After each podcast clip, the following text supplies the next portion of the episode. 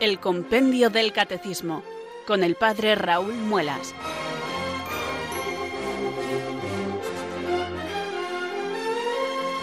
Muy buenas tardes, queridos oyentes de Radio María. Son las 4, las 3 en Canarias. Aquí comienza una nueva edición del programa El Compendio del Catecismo de la Iglesia Católica. Reciban desde Talavera de la Reina un saludo muy cordial del Padre Raúl Muelas, que un día más les habla desde estos micrófonos de Radio María, la radio de la Virgen, la fuerza de la esperanza. Sed todos bienvenidos.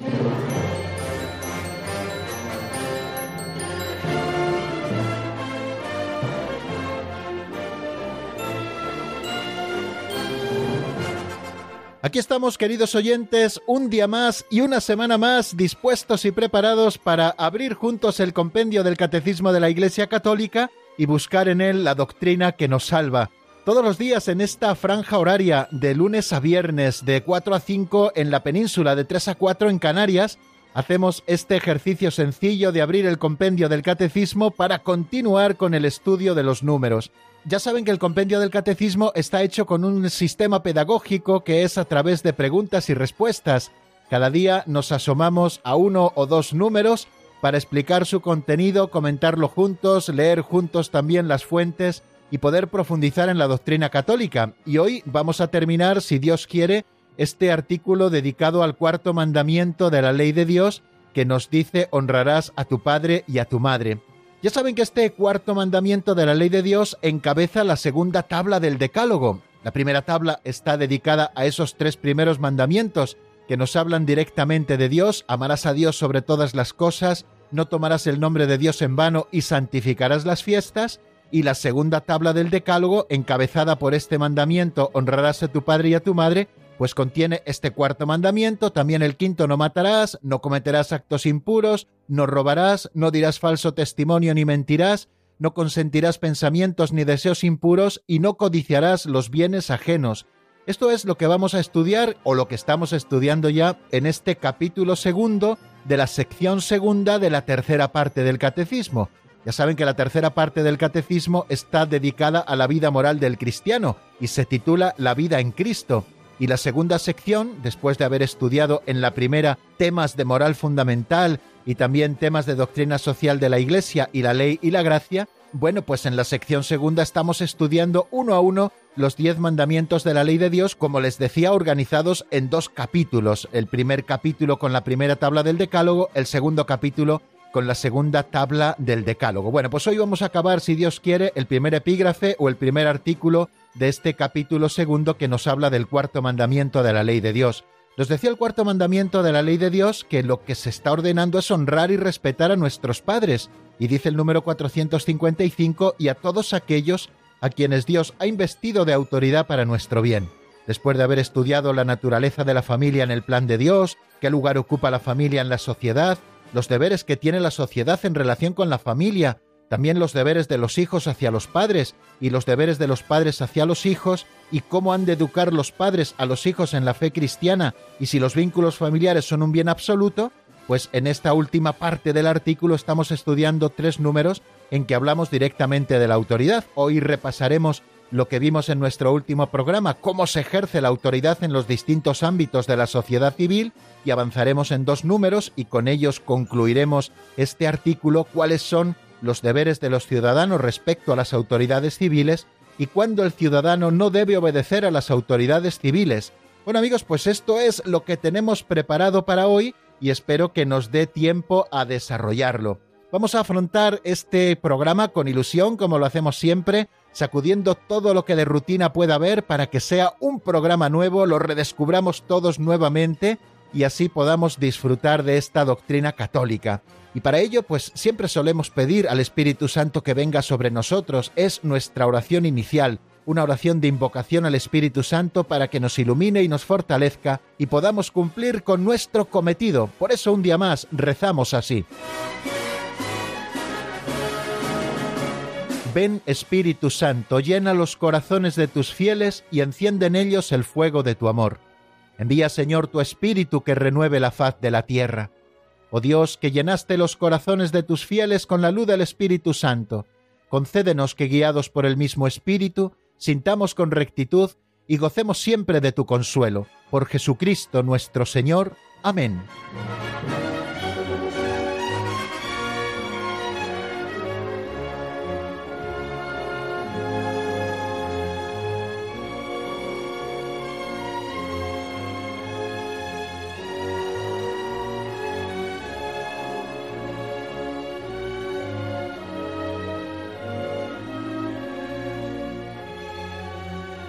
Los oyentes habituales de este programa saben que el compendio del catecismo en este programa que nosotros hacemos todas las tardes pues comprende una unidad, es un solo programa, pero que lo tenemos dividido en diferentes secciones. Por aquello de no estar siempre dando vueltas a lo mismo, sino que tratamos de ir cambiando, variando un poquito los temas cada cierto tiempo y así vamos avanzando también en la doctrina y radiofónicamente el programa es como mucho más asequible para su escucha bueno, pues tenemos un segundo momento, segunda sección que titulamos Pinceladas de Sabiduría. Pinceladas de Sabiduría porque utilizamos un libro auxiliar así titulado Pinceladas de Sabiduría que escribió hace 30 años don Justo López Melús, un sacerdote operario diocesano ya fallecido hace unos años, que en este libro nos ofrece unos pequeños capitulitos que contienen fábulas, que contienen historietas, narraciones, cuentecillos, que luego dan pie a que nosotros podamos hacer alguna reflexión sobre ellos después de escuchar la pincelada en la voz de Alberto, pinceladas muy bonitas literariamente hablando. Bueno, pues después yo les ofrezco humildemente una reflexión al hilo de alguna de las ideas que nos ofrece la pincelada en concreto. Bueno, pues vamos a escuchar si les parece la pincelada de hoy que se titula El falso asceta y el elefante.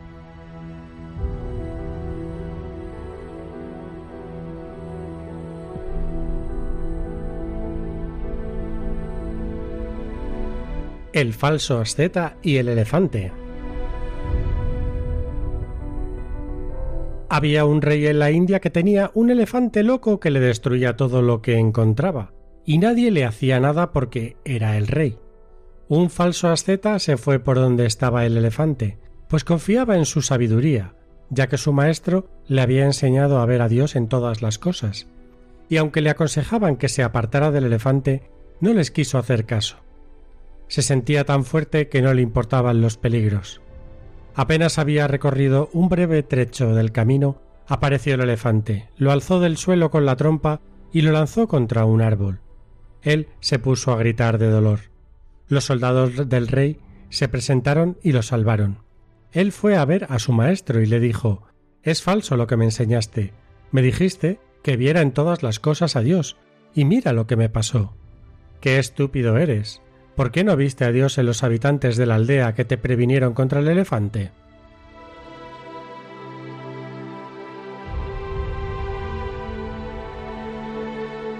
La pincelada de hoy, queridos oyentes, creo que nos está hablando del discernimiento para saber encontrar la providencia de Dios en los avatares de la vida. Dios siempre cuida de sus hijos y Dios siempre es providente con nosotros. Otra cosa es que sepamos encontrar esos elementos a través de los cuales actúa la providencia en nuestra vida. Y para ello, don Justo nos ha puesto un ejemplo muy simpático que es el del falso asceta y el elefante. El falso asceta sacaba pecho y estaba muy orgulloso porque su maestro le había dicho que Dios estaba con él y que podía verle en todas las cosas, de manera que quiso enfrentarse a ese elefante loco que tenía el rey y que destruía todo a su paso, que no respetaba absolutamente nada porque no estaba domado, no, no estaba amaestrado. De manera que se puso frente al elefante, pero antes de que esto sucediera, los habitantes de la aldea le previnieron, oye, que está el elefante por ahí, no vayas hacia allá, que te puede hacer daño. Pero él, basado en las palabras que le había dicho el maestro, se fue hacia el elefante, y claro, según estaba previsto, Nada más que el elefante le vio, lo agarró con su trompa y lo tiró contra un árbol, y dolorido se retiró de aquel lugar después de que lo salvaran los soldados del rey y fue a ver a su maestro. Y el maestro le dijo qué estúpido eres, ¿por qué no viste a Dios en los habitantes de la aldea que te previnieron contra el elefante? Era precisamente allí, a través de los habitantes de la aldea, como Dios le estaba manifestando su providencia para cuidar de él, para que pudiese alejarse del peligro.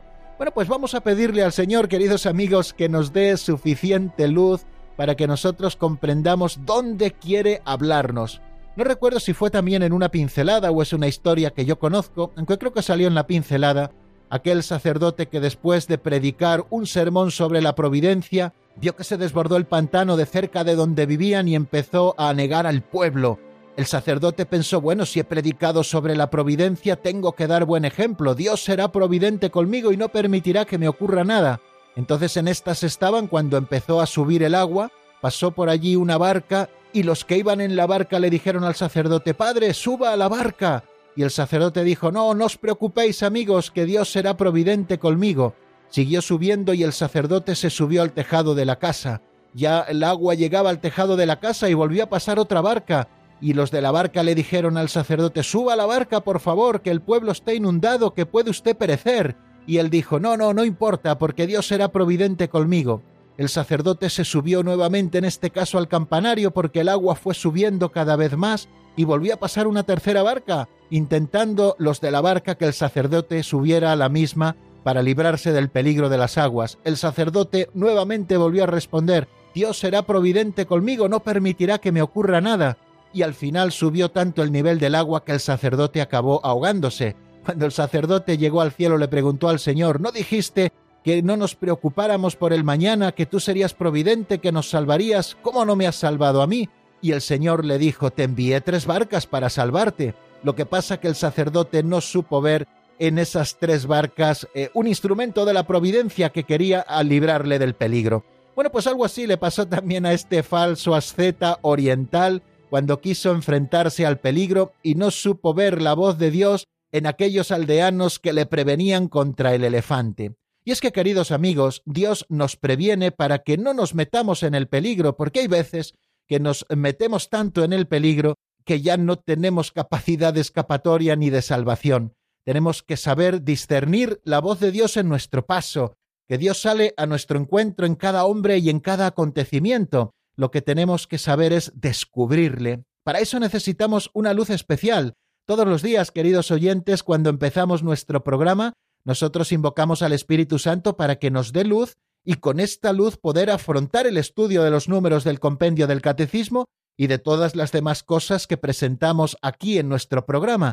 Bueno, pues también tenemos que saber pedir luz a Dios cada día para que nos enseñe a ser prudentes en nuestra vida, porque en el ejercicio de la virtud de la prudencia también se está manifestando para nosotros la providencia de Dios. Y son muchas las voces que nos llaman a la prudencia, pero en tantísimas ocasiones nosotros preferimos hacer caso no a esas voces que nos llaman a la prudencia, sino meternos en los peligros. Y quien juega con el peligro, pues ya saben lo que pasa, queridos oyentes, que en el peligro perece.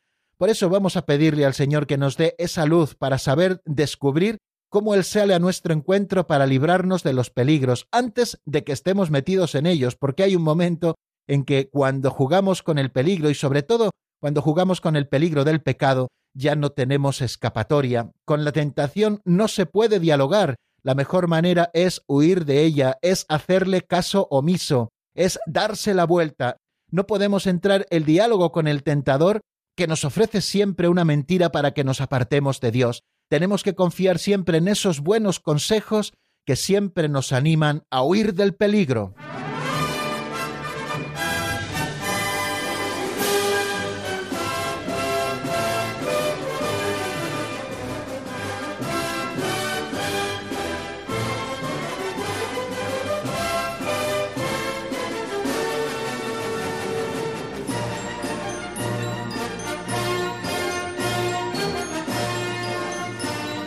Continuamos, queridos oyentes, en la sintonía de Radio María. Les habla el padre Raúl Muelas desde Talavera de la Reina y estamos en el programa El Compendio del Catecismo de la Iglesia Católica, un tiempo de radio que dedicamos todas las tardes laborables en esta franja horaria que dedicamos, digo, a estudiar el Compendio del Catecismo de la Iglesia Católica. Por eso se titula así nuestro programa. Este libro de texto que nos regaló el Papa Benedicto XVI en el año 2005 y que es un tesoro de doctrina que resume preciosamente el Catecismo Mayor de la Iglesia. Vamos a abordar este tercer momento de nuestro programa en el que, como saben, sobre todo los oyentes habituales, hacemos repaso de lo visto en el día anterior, en la última edición del programa.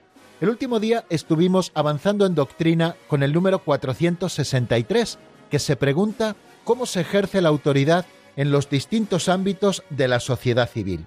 Recuerden que estamos estudiando el cuarto mandamiento de la ley de Dios, honrarás a tu padre y a tu madre. Entonces, ¿por qué hablamos de las autoridades y de cómo ejercer esa autoridad en los distintos ámbitos de la sociedad civil? Pues porque nos dice el primero de los números dedicado al cuarto mandamiento, el 455, que el cuarto mandamiento ordena honrar y respetar a nuestros padres y también a todos aquellos a quienes Dios ha investido de autoridad para nuestro bien. Por eso los tres últimos números de este epígrafe se dedican a la autoridad. ¿Cómo se ejerce la autoridad en los distintos ámbitos de la sociedad civil? Eso es lo que se pregunta el número 463 y esto es lo que responde el compendio del catecismo. En los distintos ámbitos de la sociedad civil, la autoridad se ejerce siempre como un servicio, respetando los derechos fundamentales del hombre, una justa jerarquía de valores, las leyes, la justicia distributiva y el principio de subsidiariedad.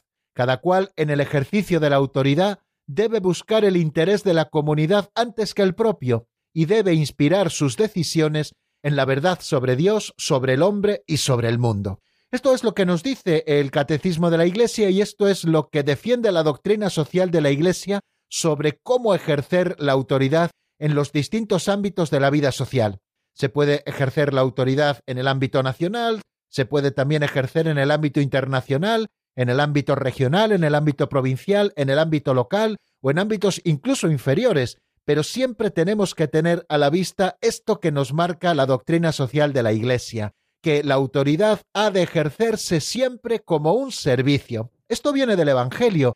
Jesucristo nos lo dijo precisamente en el Evangelio de San Mateo capítulo 20 versículo 26, cuando el Señor dice, el que quiera llegar a ser grande entre vosotros, que sea vuestro esclavo. Es decir, el que quiera ser el primero, que sea el servidor de todos. Es lo que el Señor nos marca, por lo tanto, aquel que quiera encabezar la sociedad civil porque ejerza la autoridad sobre ella, debe hacerlo siempre con un espíritu de servicio, es decir, siendo esclavo de todos, estando al servicio de todos. La autoridad en la Iglesia así ha de ejercerse, pero la autoridad civil también ha de ejercerse de la misma manera, como un servicio público a aquellos ciudadanos a los que aquel que está investido de autoridad sirve. No ha de servirse de ellos, sino que ha de servir a los ciudadanos. Nos puede servir muy bien pues todo lo que encontramos en el profeta Ezequiel a propósito de los pastores, ¿no? Que no han de aprovecharse de las ovejas, sino que han de servir a las ovejas.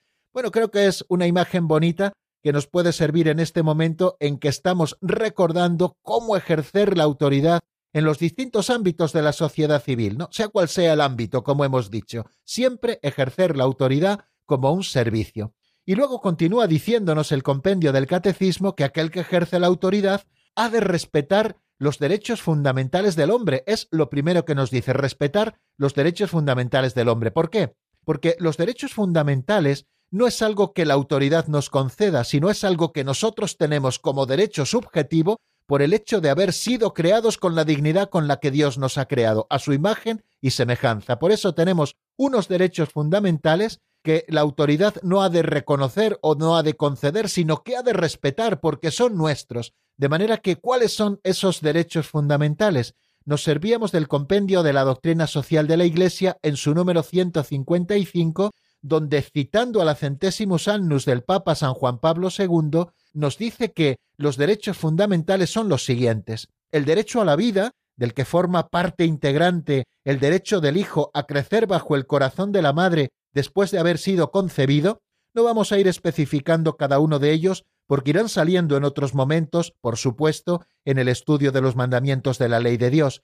Pero fijaros, el derecho a la vida es el primero de todos los derechos, el primero de todos los derechos. Aquel que ha sido concebido tiene derecho a vivir, y a vivir bajo el corazón de una madre después de haber sido concebido. No quiero en este momento crear polémica, pero fijaros si las leyes del aborto están respetando los derechos fundamentales de la persona o no lo están respetando. El derecho a la vida, del que forma parte integrante el derecho del hijo a crecer bajo el corazón de la madre después de haber sido concebido. Después nos dice también que otro derecho fundamental es el derecho a vivir en una familia unida y en un ambiente moral favorable al desarrollo de la propia personalidad. Fijaros que este es otro de los derechos fundamentales. a vivir en una familia unida, de manera que la autoridad ha de crear el ambiente favorable para que las familias estén unidas y disfruten de un ambiente moral que sea favorable para el desarrollo de la propia personalidad de cada uno de sus miembros. También el derecho a madurar la propia inteligencia y la propia libertad a través de la búsqueda y el conocimiento de la verdad. Es otro derecho fundamental. Otro es el derecho a participar en el trabajo para valorar los bienes de la tierra y recabar del mismo el sustento propio de los seres queridos. También el derecho a fundar libremente una familia, a acoger y educar los hijos, haciendo uso responsable de la propia sexualidad. Y nos dice también San Juan Pablo II en la Centésimus Annus que fuente y síntesis de estos derechos es, en cierto sentido, la libertad religiosa, entendida como derecho a vivir en la verdad de la propia fe y en conformidad con la dignidad trascendente de la propia persona.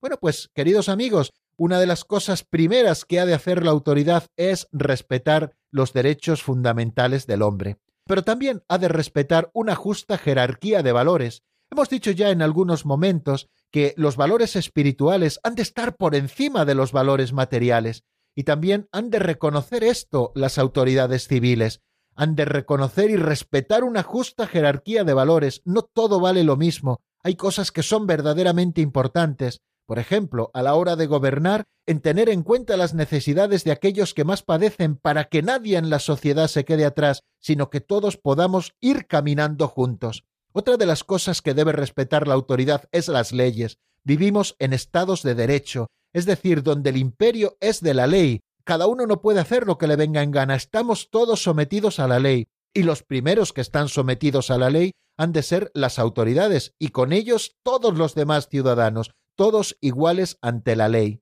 Nos dice también ese número que la autoridad civil ha de ejercer su ministerio también respetando la justicia distributiva, es decir, dando a cada uno lo suyo, respetando lo que cada uno ha ganado con su propio trabajo, eso que llamamos propiedad privada, también dándole a cada uno lo que ha merecido, aquellos que han pagado su subsidio, pues recibiendo también una pensión justa, Aquellos que han trabajado han de recibir también un salario justo, y todo esto ha de respetarlo también la autoridad civil, esa justicia distributiva que da a cada uno lo que le corresponde. Y también el principio de subsidiariedad. Hemos dicho que es importante este principio, el de subsidiariedad en la doctrina social de la Iglesia, y según este principio nadie debe inmiscuirse en la vida y en las responsabilidades de asociaciones inferiores, empezando por la familia, siguiendo también por otro tipo de asociaciones, las autoridades han de respetar el principio de subsidiariedad, no haciendo injerencias que no les corresponden en la vida sobre todo de las familias y también de otras asociaciones,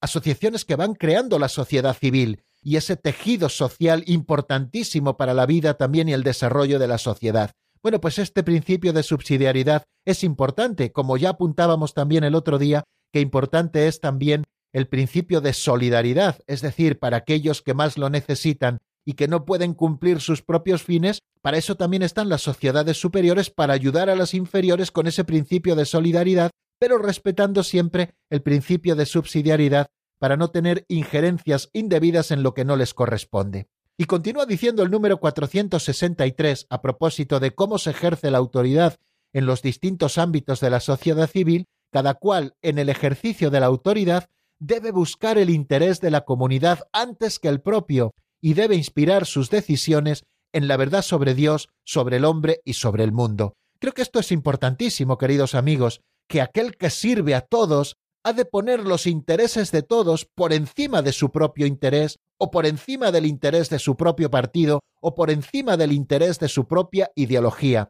El bien de toda la comunidad a la que se sirve está por encima del bien propio, y así ha de ejercerse la autoridad, ha de buscarse el interés de la comunidad antes que el propio, y en sus decisiones deben estar siempre la verdad sobre Dios, sobre el hombre y sobre el mundo. El otro día yo me hacía una pregunta, ¿qué podemos esperar de ideologías que pretenden gobernar que no tienen en cuenta a Dios, es más, que están contra Dios y al final acaban estando contra el hombre o contra parte de la humanidad que no piensa como ellos y al final acabarán negando también al mundo, ¿no? Creo que eso es importante y a la hora también de ejercer nuestro derecho y nuestro deber del voto, queridos amigos, esto lo tenemos que tener en cuenta.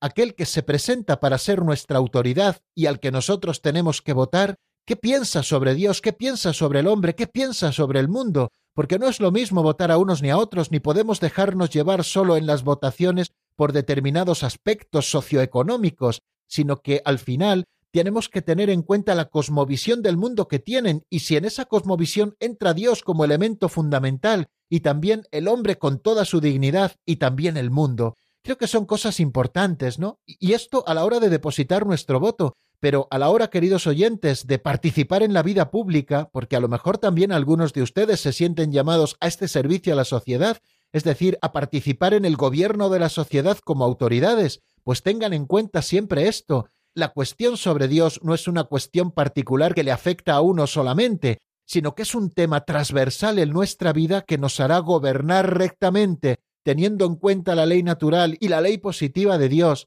y además inspirándose siempre en sus decisiones en una visión sobre el hombre, sabiendo que el hombre no es sólo la materialidad, sino que el hombre también tiene alma, y sobre el mundo, el mundo tiene unas leyes que Dios le ha impreso también, y esto tenemos que tenerlo siempre a la vista.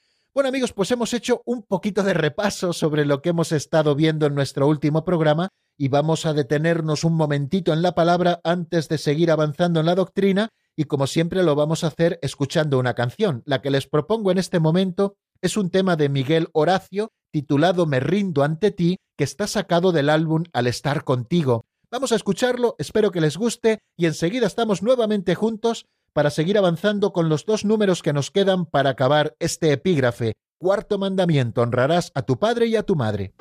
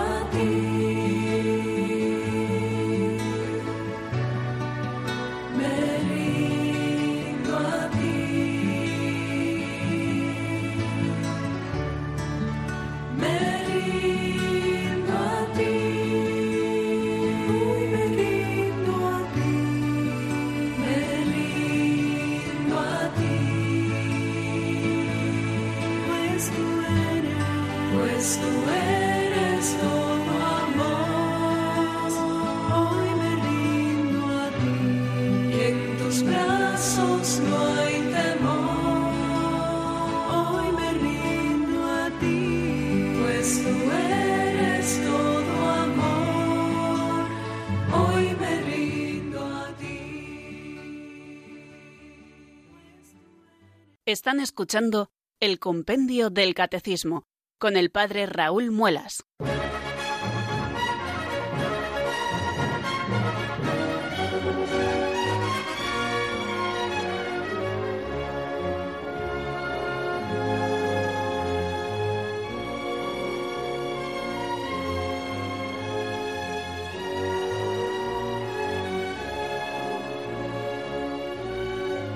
Afrontamos, queridos oyentes, esta cuarta sección de nuestro programa en la que vamos a seguir avanzando en la doctrina. Vamos a abordar los últimos dos números que este epígrafe dedicado al cuarto mandamiento de la ley de Dios dedica a las autoridades. Hemos estado viendo en el número precedente, el que repasábamos, cómo se ejerce la autoridad en los distintos ámbitos de la sociedad civil, es decir, cuáles son los deberes de la autoridad con respecto a la sociedad que le toca gobernar.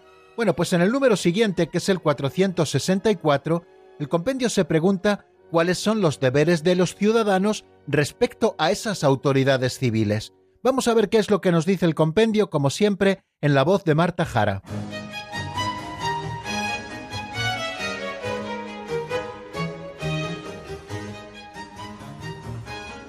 Número 464. ¿Cuáles son los deberes de los ciudadanos respecto a las autoridades civiles? Quienes están sometidos a las autoridades deben considerarlas como representantes de Dios, ofreciéndoles una colaboración leal para el buen funcionamiento de la vida pública y social. Esto exige el amor y servicio de la patria, el derecho y el deber del voto, el pago de los impuestos, la defensa del país y el derecho a una crítica constructiva.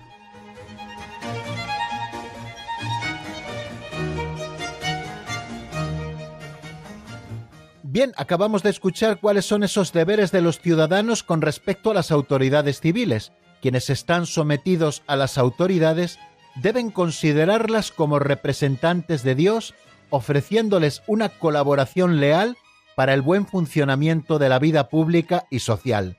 Y continúa diciendo el número 464, esto exige el amor y servicio de la patria, el derecho y el deber del voto, el pago de los impuestos, la defensa del país y el derecho a una crítica constructiva. Bueno, estas son las cosas que nos dice el 464 y como ven está apuntando varias ideas interesantísimas. La primera de ellas es que toda autoridad procede de Dios. Si Dios es el legislador supremo, toda autoridad al final procede de Dios. Por lo tanto, debemos considerar a las autoridades a las que estamos sometidos como representantes de Dios y debemos ofrecerles una colaboración leal para el buen funcionamiento de la vida pública y social. Bueno, esa es la primera idea que vamos a desarrollar. La carta a los romanos, en el capítulo 13, versículos 1 y 2, dice lo siguiente, que todos se sometan a las autoridades constituidas, pues no hay autoridad que no provenga de Dios, y las que hay han sido constituidas por Dios. De modo que quien se opone a la autoridad resiste a la disposición de Dios, y los que le resisten atraen la condena sobre sí. De esta manera nos habla San Pablo de que tenemos que estar sometidos a las autoridades porque son representantes de Dios y a Dios como autoridad suprema estamos sometidos y toda autoridad es participación de la autoridad de Dios. Por lo tanto, tenemos que ofrecer a las autoridades una colaboración leal, con lealtad, para el buen funcionamiento de la vida pública y de la vida social si la vida social es un bien, porque hemos estado hablando también en su momento del bien común, etcétera, pues nosotros tenemos que contribuir al bien común colaborando lealmente con los representantes de Dios que ostentan la autoridad en cada momento.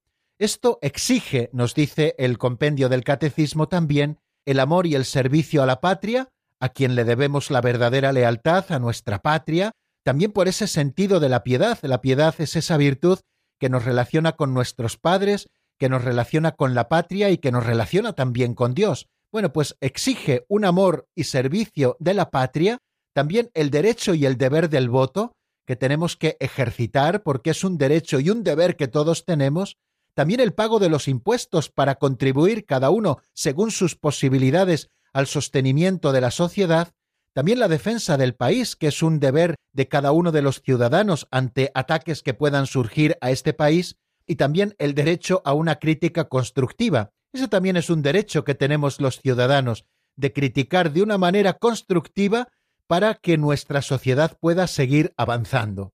A este propósito, el Catecismo Mayor de la Iglesia, en cuatro números, desarrolla lo que considera los deberes de los ciudadanos, y es precisamente lo que nosotros estamos estudiando en este momento. Y nos recuerda el Catecismo en el número 2238 una frase de la primera carta de San Pedro que se encuentra en el capítulo 2 en los versículos 13 y 16. Sed sumisos a causa del Señor a toda institución humana. Obrad como hombres libres y no como quienes hacen de la libertad un pretexto para la maldad, sino como siervos de Dios. La colaboración leal de cada ciudadano entraña el derecho y a veces también el deber de ejercer una justa crítica de lo que les parece perjudicial para la dignidad de las personas o para el bien de la comunidad.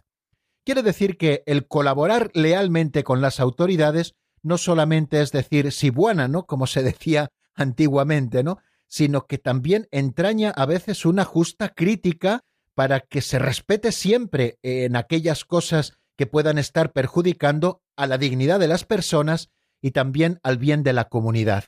Quiere decir que todos tenemos que ejercer esa justa crítica de nuestras propias autoridades cuando nosotros consideramos que no están ejerciendo su ministerio de autoridad precisamente para resaltar la dignidad de las personas y para el bien de la comunidad.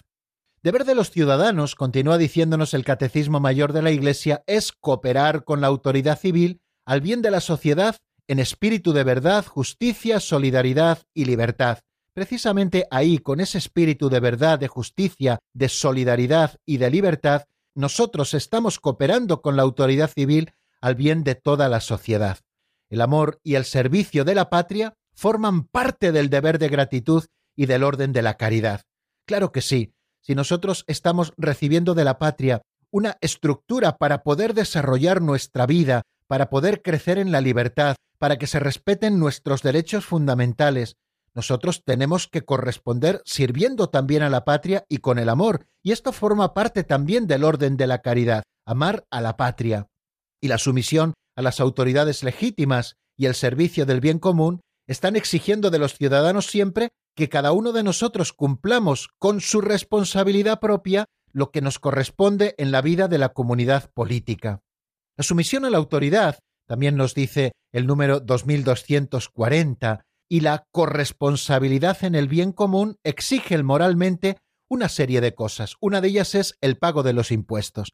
Claro que todos tenemos que contribuir, queridos amigos, al sostenimiento de las estructuras de nuestra sociedad que nos permiten vivir en paz, que nos permiten tener un estado del bienestar, que nos permiten disfrutar de una buena educación, que nos permiten también disfrutar de una buena sanidad, que nos permiten en definitiva disponer de aquellos medios para nuestro crecimiento personal. Y esto pasa por el pago de los impuestos. Los impuestos no son dinero que no es de nadie, sino que es dinero que es de todos para el bien de todos. Por eso, el fin de los impuestos también es una responsabilidad que deben cuidar bien las autoridades, porque no pueden hacer un uso de los impuestos que sea ilegítimo o desleal a la propia sociedad. Y también corresponde a los ciudadanos, por esa colaboración con la autoridad, el ejercicio del derecho al voto. Cada cierto tiempo se nos invita a las urnas para que nosotros votemos a nuestros representantes. Esta es una responsabilidad muy seria y un derecho importante que tenemos todos los ciudadanos y también un deber, un deber. Nosotros tenemos que depositar nuestro voto porque en nuestro voto está nuestro deseo de quienes queremos que sean los que nos gobiernen o quienes queremos que sean los que estén ocupando el lugar de oposición para también saber ejercer esa justa crítica que nos permita crecer en la dignidad y en el bien de la comunidad. Y luego también se nos habla de la defensa del país. Cuando un país es injustamente atacado, todos tenemos que defender el país, por aquello que estábamos diciendo, porque este país nos da las estructuras para nosotros poder crecer, y a la patria la tenemos que amar, y a la patria también la tenemos que defender. Nos recoge el Catecismo Mayor de la Iglesia una serie de textos que creo que son muy iluminadores en este sentido y que yo voy también a leer en este momento. El primero de ellos es de la carta a los romanos, se encuentra en el capítulo 13, en el versículo 7, y dice, Dad a cada cual lo que se le debe, a quien impuestos, impuestos, a quien tributo, tributo, a quien respeto, respeto, a quien honor, honor. Y luego hay también una cita muy interesante de la carta a Diogneto, donde se dice lo siguiente, los cristianos residen en su propia patria, pero como extranjeros domiciliados, cumplen todos sus deberes de ciudadanos y soportan todas sus cargas como extranjeros, obedecen a las leyes establecidas y su manera de vivir está por encima de las leyes. Tan noble es el puesto que Dios les ha asignado que no les está permitido desertar. Qué interesante estas palabras de la carta a Diogneto. Y también qué interesantes estas otras de la primera carta a Timoteo en el capítulo 2, versículo 2, cuando el apóstol San Pablo exhorta a ofrecer oraciones y acciones de gracias por los reyes y por todos los que ejercen la autoridad, para que podamos vivir una vida tranquila y apacible con toda piedad y dignidad. Al hablar de este tema de los deberes de los ciudadanos, en el número 2241, nuestro referente constante, que es el Catecismo Mayor de la Iglesia, nos habla también de la emigración. Las naciones más prósperas, dice el Catecismo, tienen el deber de acoger en cuanto sea posible al extranjero que busca la seguridad y los medios de vida que no puede encontrar en su país de origen. Las autoridades deben velar para que se respete el derecho natural que coloca al huésped bajo la protección de quienes lo reciben. Este es un tema que sale muchas veces en la Escritura y que también la ley de Dios recoge, el cuidar al extranjero y recibirlo con espíritu de hospitalidad. Y a esto también le corresponde a los ciudadanos y a esto también le corresponde a las autoridades con respecto al extranjero que viene buscando seguridad porque a lo mejor en su patria de origen no lo tiene y que viene buscando también una vida que a lo mejor no puede encontrar en su país de origen. Pero también nos dice el catecismo que las autoridades civiles, atendiendo siempre al bien común de aquellos que tienen a su cargo, pueden subordinar el ejercicio del derecho de inmigración a diversas condiciones jurídicas. Claro que deben existir siempre estas condiciones jurídicas, sobre todo en lo que concierne a los deberes de los emigrantes con respecto al país que les está adoptando. El inmigrante está obligado a respetar con gratitud el patrimonio material y espiritual del país que lo acoge, también a obedecer sus leyes y también a contribuir con sus cargas. Yo creo, queridos amigos, que todas estas cosas son sumamente interesantes y mañana, si Dios quiere, en el repaso volveremos sobre ellas. Nosotros, con nuestras autoridades, tenemos un deber de sumisión en el sentido de que ellos están siendo partícipes de la única autoridad de Dios y por lo tanto son representantes de Dios. Y esta sumisión se manifiesta en ofrecer una colaboración leal para el bien funcionamiento de la vida pública y social.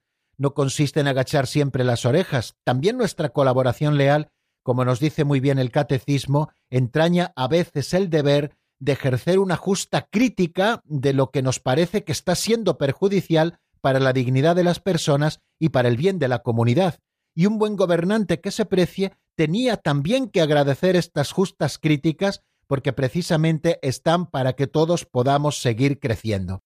Bueno amigos, pues vamos a dejar aquí lo referente a este número 464 y vamos a asomarnos al número 465, el último de los que el compendio dedica a honrarás a tu padre y a tu madre. El 465 se pregunta, ¿cuándo el ciudadano no debe obedecer a las autoridades civiles? se nos ha estado hablando de la colaboración leal para el bien funcionamiento de la vida pública, también del amor y servicio a la patria, del derecho y el deber del voto, del pago de los impuestos, de la defensa del país, del derecho a una crítica constructiva, como una manera también de someternos a las autoridades civiles porque están participando como representantes de Dios en la única autoridad divina. Pero cuando el ciudadano no debe obedecer a las autoridades civiles, vamos a ver qué es lo que nos dice el compendio del catecismo.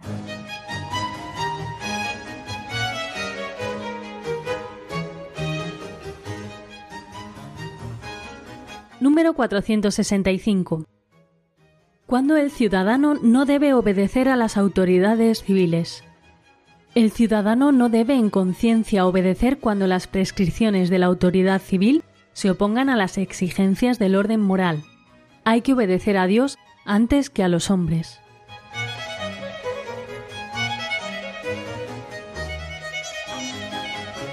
Me van a permitir, queridos amigos, que para este número que hemos escuchado, el 465, me centre casi exclusivamente en lo que nos dicen los números referentes del Catecismo Mayor de la Iglesia.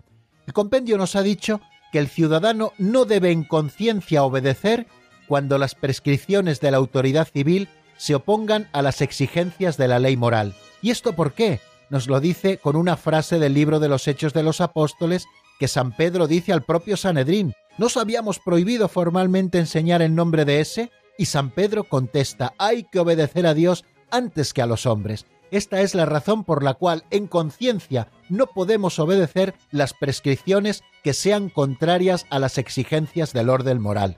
El Catecismo Mayor de la Iglesia nos dice que el ciudadano tiene obligación en conciencia de no seguir las prescripciones de las autoridades civiles cuando estos preceptos son contrarios a las exigencias del orden moral, a los derechos fundamentales de las personas o a las enseñanzas del Evangelio. El rechazo de la obediencia a las autoridades civiles, cuando sus exigencias son contrarias a las de la recta conciencia, tiene su justificación en la distinción entre el servicio de Dios y el servicio de la comunidad política. Recuerden aquellas palabras que Jesús dijo en el Evangelio de San Mateo en el capítulo 22, versículo 21. Dad al César lo que es del César y a Dios lo que es de Dios. Gaudium et Spes, en el número 74, es un documento del Concilio Vaticano II de los más importantes, dice lo siguiente: Cuando la autoridad pública, excediéndose en sus competencias, oprime a los ciudadanos, estos no deben rechazar las exigencias objetivas del bien común pero les es lícito defender sus derechos y los de sus conciudadanos contra el abuso de esta autoridad, guardando los límites que señala la ley natural y también la ley evangélica. Bueno, vamos a dejarlo aquí, queridos amigos, porque entre otras cosas se nos ha acabado nuestro tiempo. Voy a ofrecerles una canción mientras ustedes pueden ir marcando el 91 005 94 19 si tienen algo que preguntarnos o algo que aportar a lo que hemos dicho el 910059419, mientras escuchamos una canción de Estación Cero titulada Contigo sacada del álbum Con el Mundo de Cabeza. Enseguida estamos nuevamente juntos en el 910059419.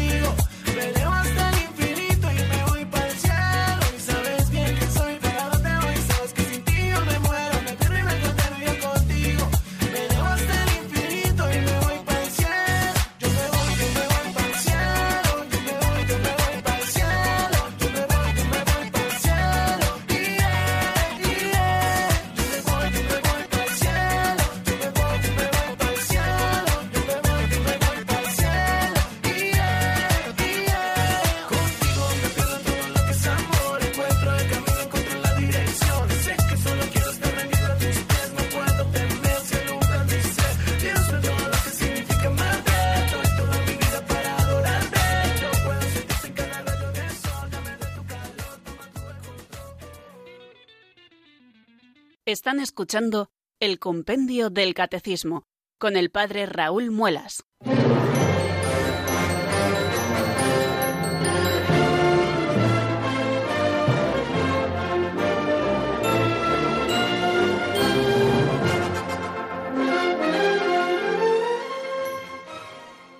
Bien, oyentes queridos, después de escuchar esta canción de Estación Cero titulada Contigo, tal marchosa, vamos a dar paso a nuestros oyentes, aquellos que tienen a bien llamar a nuestro número de teléfono de directo 910059419.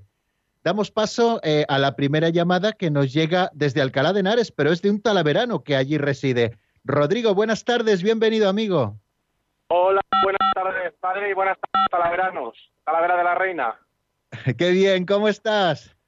Pues mira, muy bien, trabajando. Me pillas por aquí, bueno, pues, por la A2, dirección Madrid. Y bueno, yo quería saludarle porque yo además soy del, barrio donde tiene usted la iglesia, de la zona del, del campo de fútbol, del Prado, del Talavera de la Reina. Hombre, qué bien. Me alegro muchísimo. Además hice la comunión allí en, en, el 2000, el día 28 de mayo del 2000, hice la comunión allí en, el, en la iglesia del Pilar y, bueno, la verdad es que, en fin, eh, conozco a, a dos eh, a dos arciprestes suyos, a Antonio y a, y a, Antonio Ramírez y el otro chico que no me acuerdo, ¿cómo se llama? Que es eh, un poquito más joven. Sergio. no me acuerdo. Sergio, Sergio Cebrián. Sí, eso es. Además, bueno. si, me lo permite, si me lo permite usted, padre, les invito a que sigan parroquiapilar.es, ¿no? La, web, ¿no? De las misas de la, de la parroquia de Nuestra Señora del Pío de Talavera. Así es, ahí hemos habilitado la página web para poder retransmitir en este tiempo de pandemia tanto la misa como algunos otros actos de formación o de adoración, como anoche que tuvimos un acto de adoración precioso que lo siguió muchísima gente a través de la web. Claro que sí. Estuve siguiendo aquí, no pude, no pude, no pude estar porque yo bajé, yo estuve ayer por la mañana allí en Talavera y me tuve que subir corriendo para, para Madrid y, no pude, la verdad. Pero vamos, quería solamente dar la enhorabuena por, por todo lo que está haciendo y mandarles un saludo a todos, a las, a las hermanas Dorotea, a todas y a todos los antecesores sacerdotes que han estado en esa magnífica parroquia, José Vicente, Don Pedro, que ahora ya está en Madridejos, eh, a otros eh, sacerdotes como Alberto Ramos, etcétera, etcétera, etcétera, eh, Jesús Balmoris, Claro que sí. Muy bien, pues muchísimas gracias Rodrigo por tu llamada, por estar ahí al otro lado del receptor de radio mientras conduces y esperamos hacerte buena compañía y ayudarte un poquito también en tu formación cristiana, ¿no? Con los números del compendio. Yo llevaré tus saludos tanto a don Antonio Ramírez, que es el vicario parroquial de la parroquia, y a don Sergio, que se ordenará, si Dios quiere, de sacerdote el próximo día 19 de julio. Así que, queridos oyentes, si son ustedes tan amables, encomiéndenlo porque está ya en esos últimos momentos antes de su ordenación sacerdotal con muchísima ilusión. Y a las hermanas Doroteas también encomiéndenlas porque están de ejercicios esta semana. Así que la llamada de Rodrigo nos da ocasión para que yo les pida oraciones por ellos. Vamos hasta Majadahonda porque allí nos está esperando Marisa. Buenas tardes y bienvenida, amiga. Buenas tardes, padre. Yo agradecidísima de que usted todas las tardes cuando da la bendición dice y permanezca para siempre. Y digo, subiré cuando me toque y mis manos irán llenas de sus bendiciones. Quiero también, si lo tiene bien, le voy a mandar una oración, la que equivale al bendita sea tu pureza, pero de San José que lo he sacado de un libro centenario y lo he dicho y lo he redicho y lo he redicho y he llamado y se ve que no conocen a San José. Entonces, para que usted lo propague.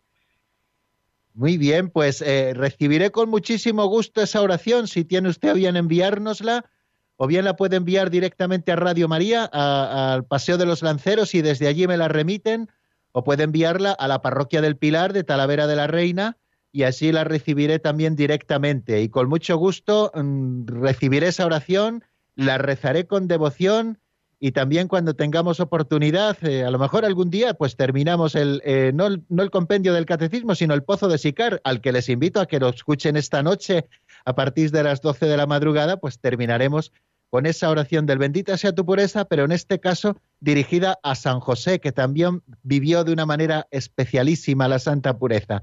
Pues muchísimas gracias, querido Rodrigo, querida Marisa, por sus llamadas. Muchas gracias, queridos oyentes, por estar ahí eh, un día más eh, al pie del cañón. eh, escuchando el compendio del catecismo y les emplazo al día de mañana, que a las cuatro en punto en la península, a las tres en Canarias, si Dios quiere, pues sonará nuestra sintonía, abriremos de nuevo el compendio y comenzaremos a estudiar un nuevo epígrafe o un nuevo artículo dedicado al quinto mandamiento de la ley de Dios, no matarás. Es un artículo largo pero precioso que nos enseñará muchísimas cosas. La bendición de Dios Todopoderoso, Padre, Hijo y Espíritu Santo, descienda sobre vosotros y permanezca para siempre. Amén. Hasta mañana, si Dios quiere, amigos.